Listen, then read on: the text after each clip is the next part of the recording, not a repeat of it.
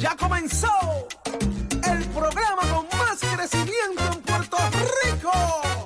¡Vámonos! Nación Z por Z93. Somos tus favoritos. Nación Z por Z93. Por la mega tú lo ves. Música, deportes noticias y entrevistas, el programa de mayor. Buenos días Puerto Rico, buenos días, son las 6 y 1 de la mañana del viernes. Comienza la edición de Nación Z en vivo desde los estudios de Mega TV para la emisora nacional de la salsa Z93, donde nos escucha todas las mañanas en el 93.7 FM en San Juan, 93.3 FM en Ponce, 97.5 FM en Mayagüez, la aplicación La Música para que nos veas o nos escuches y el Facebook de Nación Z y también a través de la aplicación La Música, el podcast de Nación Z. Dígame para que nos escuches durante el día si te pediste algún segmento o quieres repetir, escuchar algo que dijimos que llamó la atención, vaya al podcast de Nación Z y disfrute de lo que está ahí en el contenido del análisis que usted prefiere todas las mañanas. Yo soy Jorge Suárez en compañía del licenciado Eddie López. Eddie, buenos días. Buenos días, Jorge. Buenos días, Puerto Rico. Buenos días, América. Un placer estar una nueva mañana con ustedes, llena de información, de noticias, pero sobre todo del análisis que a ustedes les gusta. Hoy viernes 22 de abril del año 2022. Prestos y dispuestos, como dice el hachero, a llevarle a ustedes todas las informaciones de lo que está pasando en el día de hoy. Y hay mucho que hablar, Eddie. Hay mucho que hablar. Las pasadas horas han pasado varias cosas sumamente importantes e interesantes que vamos a discutir con ustedes, pero va a estar con nosotros hoy aquí en el programa también para discutir temas de interés el comisionado electoral del Partido Popular Democrático, el licenciado Ramón Torres. Y en el análisis, Eddie. Va a estar también con nosotros el ex secretario y ex representante del Partido Popular Democrático, Carlos Bianchi. Vamos a hablar qué es eso de jamaquear el palo que habla Tatito del Partido Popular.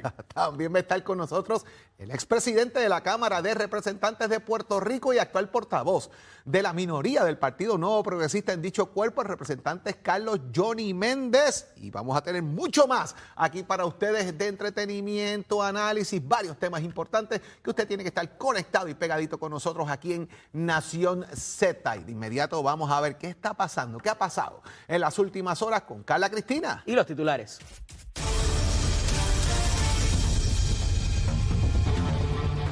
Buenos días, soy Carla Cristina informando para Nación Z.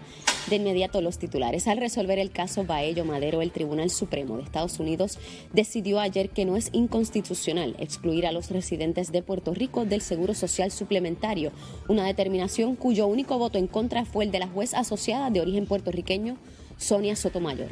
Y ante la decisión del máximo foro federal, el gobernador Pedro Pierluisi sostuvo que el actual estatus político de la isla permite al Congreso hacer lo que quiera con nosotros. Por su parte, la comisionada residente en Washington, Jennifer González, emplazó a los congresistas a corregir prontamente lo que describió como el discrimen insólito del Supremo Federal.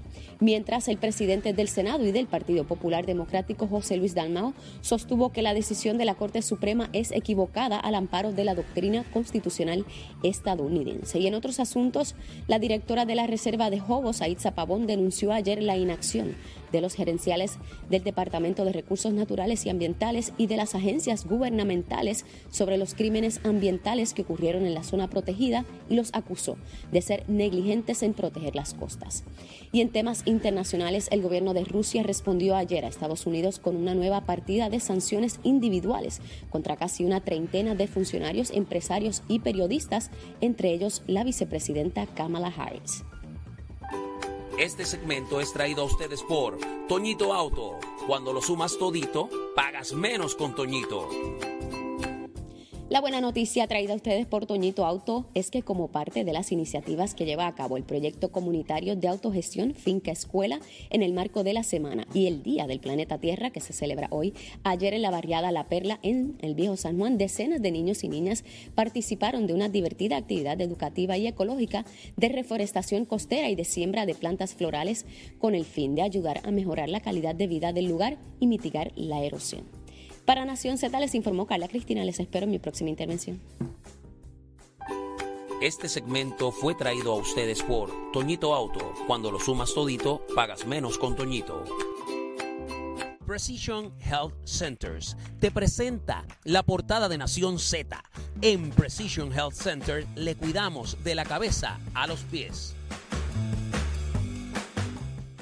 De inmediato a discutir lo que ha pasado en las últimas horas en el país. La realidad es que el golpetazo, Eddie, que dio el Tribunal Supremo de los Estados Unidos al SSI o al Seguro Social Suplementario en cuanto a la determinación, ¿verdad? El caso Baello Madero, que ya establecía, como bien dijo Carla en los titulares, deja fuera eh, a todos los residentes de Puerto Rico, en este caso, de poder recibir este beneficio. De hecho, Parte de lo que se presenta ayer, eh, que para la mayoría del Tribunal Supremo, si la isla tuviera acceso igual a los estados en programas de beneficio, social, como es lo que presenta la demanda, los residentes de Estados Unidos, eh, los residentes de Puerto Rico tendrían que ser como los estados, tendrían que pagar imposiciones contributivas a los residentes de Puerto Rico, lo que significa eh, una carga contributiva significativa para el país. Por ahí empieza toda esta discusión, ¿verdad?, en torno a lo que entonces se transforma en la discusión de estatus político, se hablaron unos temas que en la discusión voy a, traer con Eddie también, ¿verdad? Sobre el tema de lo que son los casos insulares, entre otros elementos. Pero Eddie, quiero escuchar tu opinión del tema e ir añadiendo diferentes, diferentes Mira, puntos. Aquí el tribunal baja 8 a 1. la única juez disidente fue la juez Sotomayor, obviamente, eh, pero en unas eh, opiniones, particularmente dos, la del juez Kavanaugh y la del juez Gorsuch, fue sumamente importante porque hablan sobre la cláusula territorial, hablan sobre ciertas contribuciones e imposiciones, como dice Jorge, que no necesariamente en Puerto Rico se pagan, ni está pendiente de que se pague tampoco, eh, y por eso perdemos un beneficio de indigencia. Oiga, si usted está en la indigencia, usted no aporta nada. Vamos a empezar por ahí.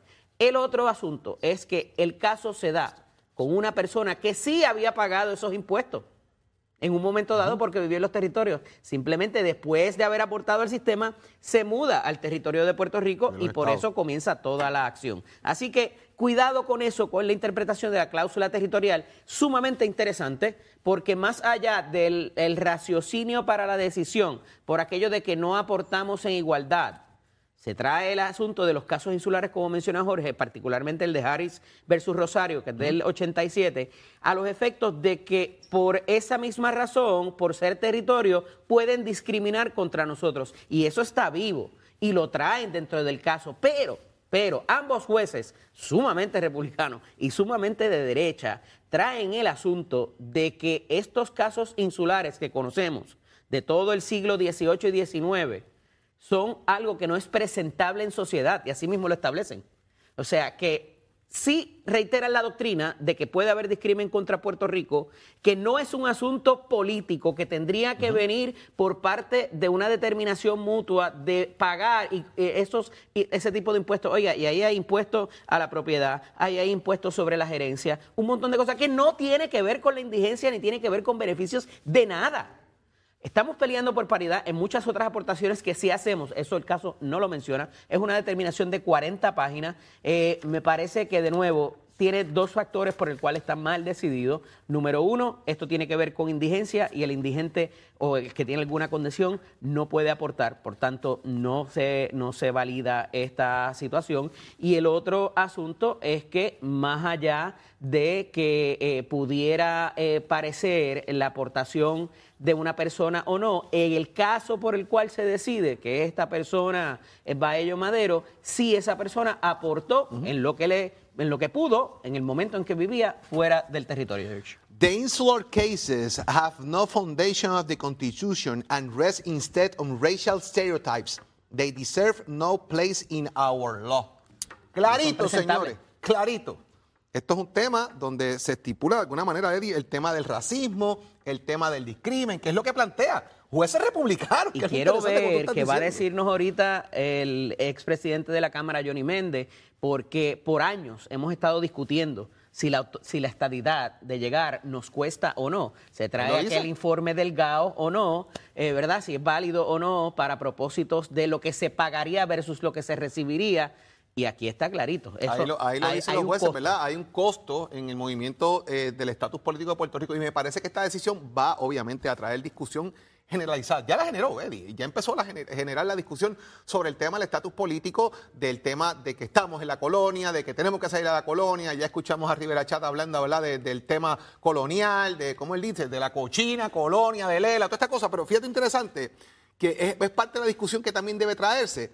Y es como el Partido Popular ha tratado en múltiples ocasiones por los pasados años traer cláusulas de definición fuera de la cláusula territorial, porque saben que eso es parte del problema. No lo han logrado. ¿Por qué? Porque la definición no está en manos de ellos, está en manos del Departamento de Justicia o del Congreso. Hay un proyecto en el Congreso Federal para atender esto, que es la solución que están mirando. Y además, te pregunto, falló Joe Biden. De hecho, muchos de los esfuerzos se han hecho con la presidencia y quien tiene en sus manos poder cambiar cualquier asunto de esto es el Congreso. Está yendo la rama política. Ahorita dije que no había política envuelta y me refiero a que no hay política pública. Pública, porque en la campaña de Joe Biden se había dicho de que iba a buscarse una solución a esto para que Puerto Rico pudiera disfrutar de ese beneficio. Eso no ha pasado. Hemos visto todo lo contrario. El, el Departamento de Justicia de Joe Biden persiguió este caso, presentó sus argumentos, no se rindió ante ellos y peor aún, no ha presentado ninguna alternativa ante el Congreso para eh, incluir a Puerto Rico. Esto se resuelve con un asunto de política pública. Política sí hay, porque eh, hacen un llamado, particularmente el juez Cábano, dice, mira, esto se arregla bien fácil, que el gobernador de Puerto Rico, la clase política en Puerto Rico, decida, vengan aquí al Congreso y diga, yo quiero pagar impuestos mañana. Y con eso resolvemos todo. Ya está. Cuidado ahí. Eso es lo que plantean. Sí. Ese es el planteamiento, ¿verdad? Lo que, lo que se está esbozando. Así que es interesante. Vamos a tener a Johnny Méndez ahorita, hablaremos del tema más allá también del tema del estatus político, pues obviamente hay unas expresiones ahí que hay que analizarlas con mucho, con mucho detenimiento y cuáles van a ser las reacciones eventualmente del Partido Popular sobre todo esto, más allá de las que ya hizo el presidente de la colectividad, José Luis Dalmao, eh, de que le están fallando, que hay un compromiso del presidente Biden con atender esto y hay un reclamo hacia la Son 40 páginas, por favor léanselas antes de reaccionar. Gracias antes de que volvamos a lo mismo de que no leemos antes de abrir la boca. Bueno, ahí vamos. Eddie, también ayer, el pasado miércoles, de hecho, se vencieron los días que ya había eh, recomendado, el plazo que había estipulado el juez Anthony Cuevas para que el Departamento de Justicia y así también el, licenciado Michael Corona esbozara los planteamientos por escrito sobre el caso de la posible destitución de Elizabeth Torres a su posición como delegada congresional. Eh, la destitución de Torres, obviamente, eh, establecen que no es una faena política el Departamento de Justicia y trata de traer como parte de sus planteamientos que no ha trabajado a tiempo completo en la representación de Puerto Rico ante el Congreso de los Estados Unidos, exigiendo al Congreso que represente el mandato electoral a favor de la estadidad y proceda a admitir a Puerto Rico como un Estado. Eso es lo que plantean ellos en la moción, porque presentó los informes en video, porque les presentó de otra manera, y volvemos nuevamente a hacer la pregunta. La métrica de cómo se evalúa, de cómo se envía, de cómo se rinden estos informes. ¿Dónde define cómo rendía el informe? ¿Dónde define qué debe decir el informe? Y me parece que es la gran laguna que tiene esto, que es precisamente el contraargumento que plantea nuevamente el licenciado eh, Michael Corona para hacer valer eh, de que quizás están errando el Departamento de Justicia la petición que están haciendo. Fíjate, el problema aquí, Jorge, es que este, esta etapa de los procedimientos, donde se discute lo que llamamos jurídicamente un asunto de umbral, es el portal si podemos llegar a que el tribunal defina eso que tú traes. Pero aquí no estamos hablando de eso. Aquí estamos hablando del asunto de cuestión política, que es en lo que se basa la solicitud y moción de desestimación del licenciado Michael Corona. ¿Por qué? Porque el tribunal no debería como un mecanismo de autolimitación, no debería entrar el tribunal a decidir si las gestiones son idóneas para alcanzar el ideal o no. Eso es un asunto político y el tribunal no debiera entrar ahí. En eso estamos. Más allá de que cumpla con métrica, más allá de si está en Washington, más allá si cobra, más allá de si inclusive envía los informes o no, eso se dirimirá más adelante. Ahora, donde estamos y el plazo que dio el juez es para determinar si en efecto esto es la cuestión política o no si el tribunal debería entrar a mirarlo por tratarse de los esfuerzos para adelantar un ideal si no cumple o cumple o la ley es vaga, eso lo vamos a ver después. Y me parece que el argumento o los argumentos del Departamento de Hacienda en este caso van a lo segundo y no lo primero, porque es muy difícil. De, de, Hacienda. De Hacienda, perdón, de Justicia. ¿Estás pensando en la planilla? No, no, que están últimamente haciendo, haciendo cositas juntos, interesantes. Pero lo que quiero decir es que eh, en el caso del Departamento de Justicia se les hace muy difícil, Jorge, y lo habíamos hablado aquí en primera instancia el día que se dio la vista, se le hace muy difícil el ir a ¿verdad? Más allá de la que la ley es vaga y tiene lagunas, el asunto de la cuestión política, de si en efecto el tribunal debe entrar a decir, si eh, queremos esto y para alcanzar esto debemos hacer esto, esto y lo otro. Y eso no está en la ley y el tribunal no debería entrar y me parece que la solicitud del eh, licenciado Corona y de la delegada Elizabeth Torres tiene mucho peso y pudiera influenciar bastante la decisión del juez que va a tomar Qué interesante, Di, porque el planteamiento es destitule ya porque no cumple. Claro. Pero no cumple con qué. Pero eso es lo que se va a ver más adelante ¿eh? Y pero por es eso lo parte separo. planteamiento que ella trae, que traen inicialmente en el proceso de Claro, destitución. claro, pero acuérdate que el juez como ahí quien es- dice Y ahí de- es que entonces viene Michael Corona y dice, para, para, para, para, esto es político. Claro. Sepáramelo de aquí, que es la estrategia que le está llevando. Claro, y el juez, como no quien dice, detiene el proceso a ver si cumple o no con este requisito y después miramos lo otro.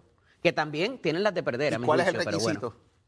Ahí es donde está el punto. ¿El Claro. cumplir qué? No, no, tienes que mirar el asunto de la cuestión política. Si verdaderamente Literal. el tribunal debe entrar, cualquier tribunal, a dirimir si hay eh, esto es bueno o malo para alcanzar el ideal de la estadidad. Señores, eso pique y se extiende. Vamos a ver qué resuelve. Sí, ahora tienen que contestar eh, el el juez. argumento de justicia. eh, que dice el juez eh, sobre esto, ¿verdad? El argumento que se ha planteado y en los próximos días pues tendremos una Noticias. información. Como siente usted pendiente a Nación Z y a las redes sociales, que a veces pues sacamos cositas por ahí que la gente Yo pienso que el juez lo va a desestimar, te lo puedo Yo, decir yo- desde ahora. yo- pienso de entrada, lo dije, lo dije la semana pasada cuando estábamos argumentándolo, ¿verdad? Eh, eh, que no había duda de que el juez iba a desestimar esto, porque yo creo que está laxo y vago los argumentos que han planteado. Donde no hay nada laxo ni vago, Eddie, es en el tema de Bahía de Jobos. Esto continúa. Ah, Aquí estamos hablando, cosas, George. señores, de la masacre, de negligencia, eh, de lentitud, de incompetencia.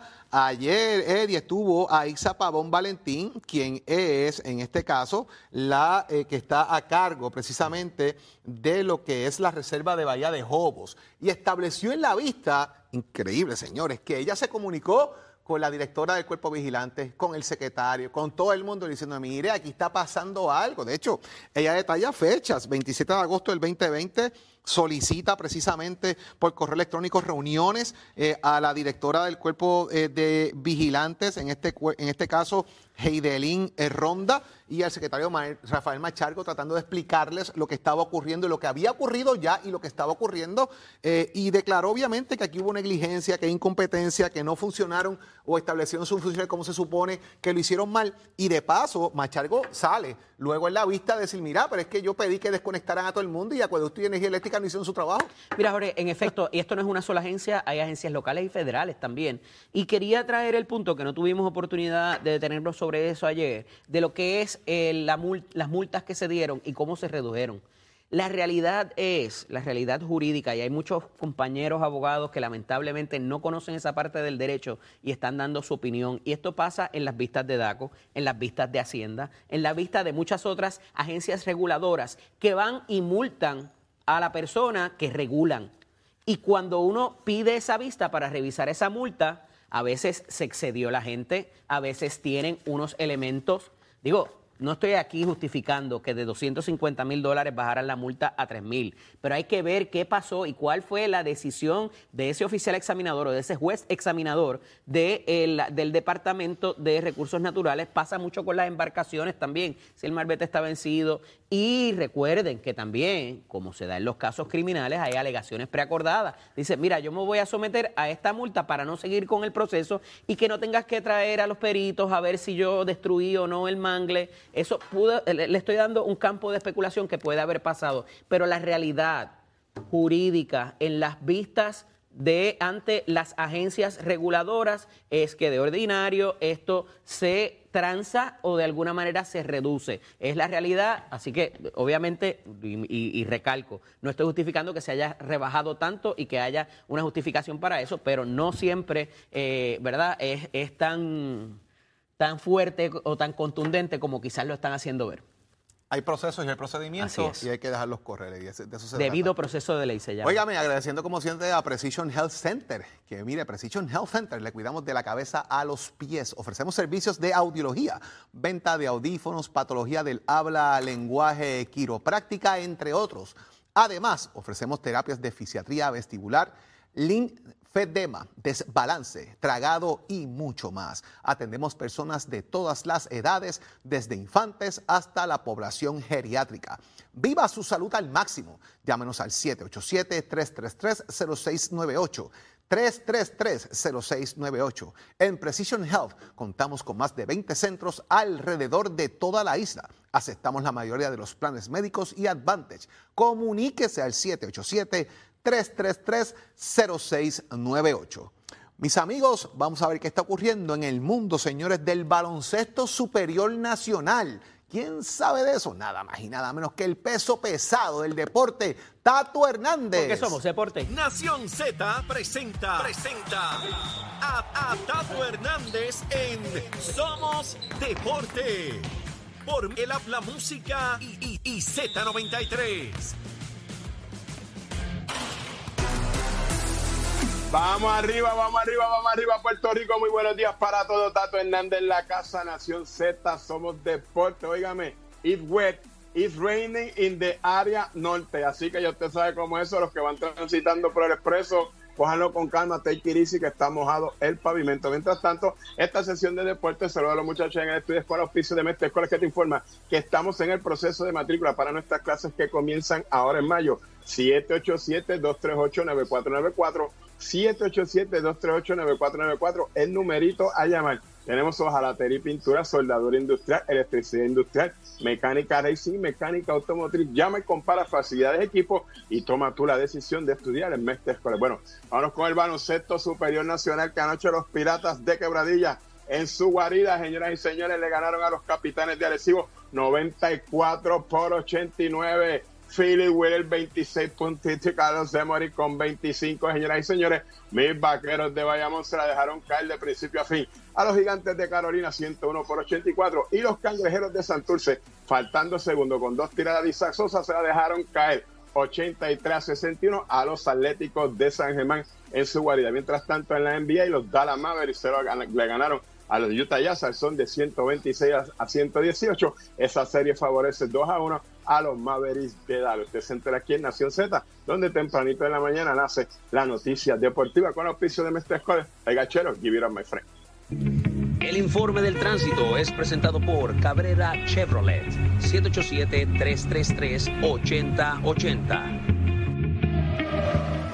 Buenos días, soy Carla Cristina informando para Nación Z. En el tránsito, el flujo vehicular está operando con relativa normalidad a través de toda la isla, con algo de congestión comenzando a formarse en las vías principales de la zona metropolitana y al momento no se han reportado accidentes graves ni fatales que alteren el tránsito significativamente. Sin embargo, en lo que va de año se han registrado 70 fatalidades en las carreteras, por lo que la Comisión para la Seguridad en el Tránsito reafirma su recomendación a los conductores para que respeten los límites de velocidad y las leyes de tránsito. Más adelante actualizo esta información. Ahora pasamos con el informe del tiempo. En el tiempo, el Servicio Nacional de Meteorología nos informa que una banda de humedad continuará trayendo aguaceros a sectores del norte y este de la isla, esto durante horas de la mañana y a medida que esa banda se mueva hacia el oeste, la mayor actividad de lluvia se moverá a sectores del oeste, interior y el suroeste. Y un ambiente cargado de humedad y condiciones favorables en los niveles altos de la atmósfera aumentarán el desarrollo de aguaceros y tronadas aisladas, lo cual pudiera resultar en inundaciones urbanas, así que téngalo en cuenta. Una masa de aire más seco se moverá rápidamente sobre el área y limitará la actividad de aguaceros. Esto nos dará condiciones de buen tiempo para esta noche del viernes. Y las temperaturas máximas alcanzarán hoy los medios a altos 80 grados en las costas y como es natural tendremos temperaturas más bajas en zonas de la montaña y el interior. Más adelante les hablo sobre las condiciones del mar. Para Nación Z les informó Carla Cristina. Les espero mi próxima intervención. Buenos días Nación Z y buenos días Puerto Rico por acá. Ken Ortiz de Leyendas sobre Ruedas para Siempre y como todos los viernes mantenerte informado de los mejores acontecimientos del mundo automotriz.